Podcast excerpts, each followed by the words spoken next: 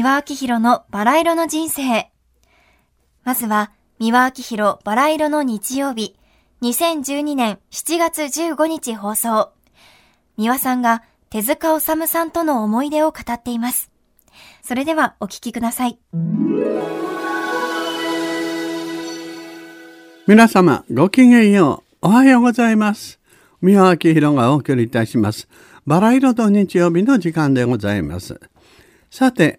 他局なんでございますけれどもね、現在 NHK 総合テレビで手塚治虫さん原案のアニメ「アトム・ザ・ビギニング」が放送中でございますね。実はね私もね、えー、手塚さんとはねちょっとだけね、えー、お知り合いになる機会がございましたんですけどね。と申しますのはねこれはご本人から直接っていうんではなくてね人を介しましてねであの手塚治虫さんがねあのちょっとお話があるっていうふうにおっしゃってたっていうことなんで手塚さんにちょっとお会いしましたらね今度ね新しくミュージカルをお芝居であのアニメではなくてねあのお芝居でやりたいと。でそれについてまだ台本はねあの出来上がってないんだけどもその中の卑弥呼を演じてほしいと「火の鳥」というタイトルのお芝居です。で火の鳥はもう漫画になさってましたでしょ。でその中で卑弥呼が出てくるんですけどねでその卑弥呼の役を私にやってほしいと。で「あ私どうしてでしょうか?」って言ったら「いやこの日本でねどう考えてもね誰を考えてもこの卑弥呼の役をやれるっていうあのカリスマ性とかそういったものはねあなた以外に考えられない。ああそうですか。それはちょっとね課題のご評価でって言ったら「いやこれは真面目な話です」って言われて「ああそうですか」じゃあ私でよろしければ」と引き受けしたんですよ。とそしてね待てど暮らせど全然それっきりなってるんでね。一体どうなってるのかしら。ってって言ってて。でそのうち私海外公演のねあのフランススペインドイツと、うん、コンサートで行くことになってて。でちょうどマドリッドのスペインへ行った時にねあの日本人がやってるレストランがあるっていうことで。で案内されて行って。で入った途端になんとバンドの人が「あれあの手塚治虫じゃない」って言うんでふっと見たらなんとたった一人で手塚治虫さんが食事してらしたの。お供も秘書の方もどなたもなしで。ほいで私まあ手塚さんしばらくて向こうもびっくり、ね「まあもとんでもないとこで会いましたね」って言われてでそれで「あのあのお話どうなりました?」って「申し訳ない」って言われてであの中止になっているわけじゃんの絶対にやめたわけじゃないですから台本がねどなたか知らないけどお頼みになってたらしいんだけどその台本の逐一気に入らないんですってですから台本をね徹底的に今直してる最中ですからでそれが出来上がったらまた改めてお願いに上がりますって言われたんですよ。でそしてまあこんなね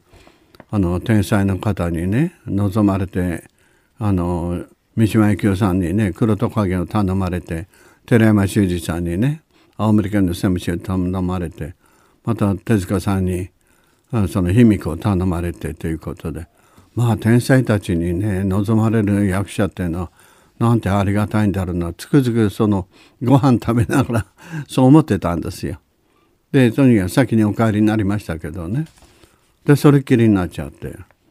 でそして息子さんとねえ、いつだったかお会いした時にその話したんですよね。はあ、まあとにかく印象的なね、まあ、作品はね何と言っても「鉄腕アトム」でしょ。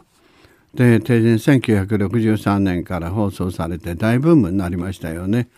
もうほんとこう言っても鉄腕アトム鉄腕アトムでねうんざりするぐらいアトムでしてね。でほとんど不眠不休で作品作りに没頭なすってもう名人肩着職人肩着でいらしたらしいんですけどねとにかく亡くなる直前まで執筆なすっていくらいエネルギッシュの方でも、やっぱりそれだけ働いてはね、やっぱり肉体には限りがありますからね。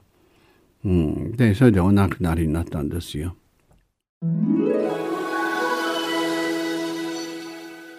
後半は、三輪明宏バラ色の日曜日、2004年8月8日放送、不公平についてのお話です。それではお聞きください。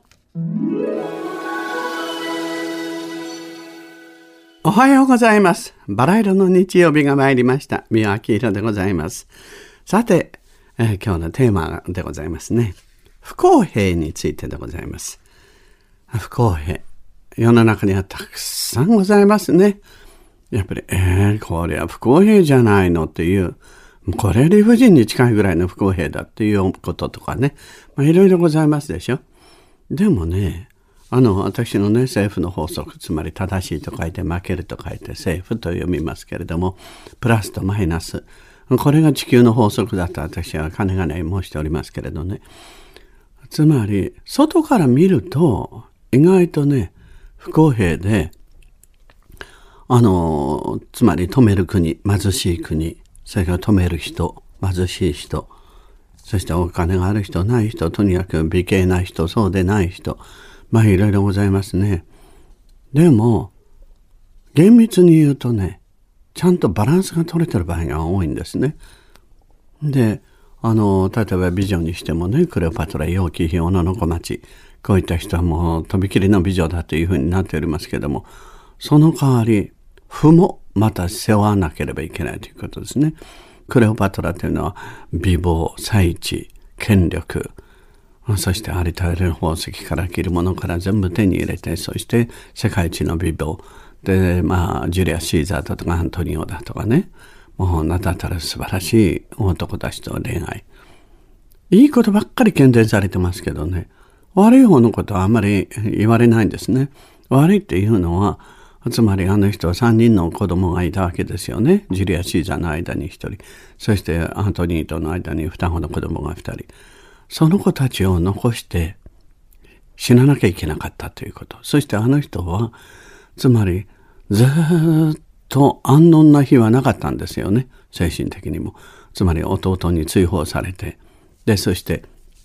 政略結婚させられて追放されて、で、そして今度はシーザーにすがって、で、シーザーが今度は死んで、で、ローマへ行って、散々、あの、なべるものみたいにして言われて、で、それから、アントニーに返してもらって、で、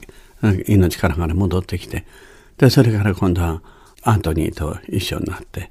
で、心に集まる暇もなくて、今度はオクタビアヌスが攻めてきて、で、そして死んでしまったわけですけども、死ぬ時なんか、毒蛇に胸をかませて自殺でしょ？陽気妃は高力士に締め殺されて変死ですよ。女の子町は行方不明で野垂れ死にですよ。ん？お墓がどこにあるかもわからないぐらい。つまり、何かを得れば何かを失った。それだけのものすごい人の目以上の美貌とか富とかそういうものを得た人って必ず内側に入るととんでもない負を背負ってる場合があるんですね。ですから人を羨ましがってね不公平じゃないのという必要はないんで、まあ長者番付いろんなことで中でうわもうすごいって言ってる人はうちの中は地獄でね、もう遺産争い、財産争い、全くある、うん、財閥のね、有名だった方ですけれどもね、この人はマラリアでね、あの、子種がなくってね、で、お子さんがいなかったんですよ。うん。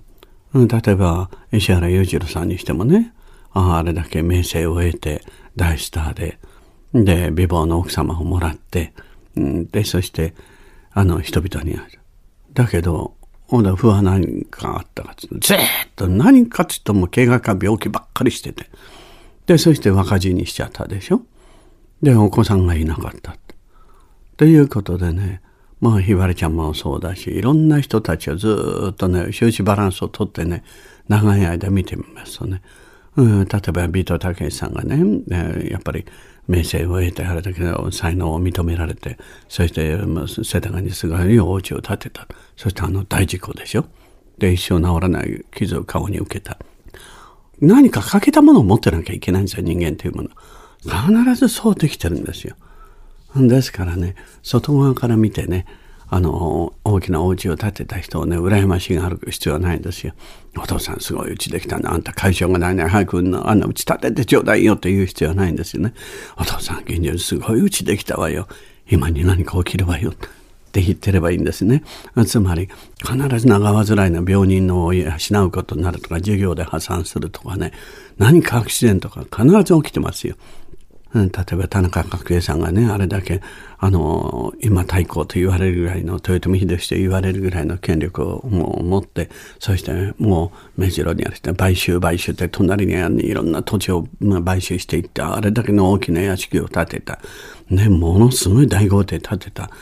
ね、上り詰めた。さてどうなりました？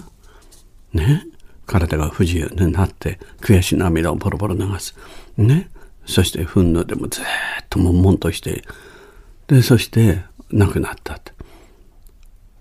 じゃあ何だったのっていうこと。一生待つにはね、一生の、つまり、お米しか入らないんですよ。それ一頭も二頭も入れようとすると、無駄なことしてるんですよ。自分が何やったか分かんない。だから、人にはね、ちゃんと、あの、器というものがあってね、収支バランスは取れるようにできてるんですよ。だから人を妬んだり、不公平だという必要はありません。というお話でございました。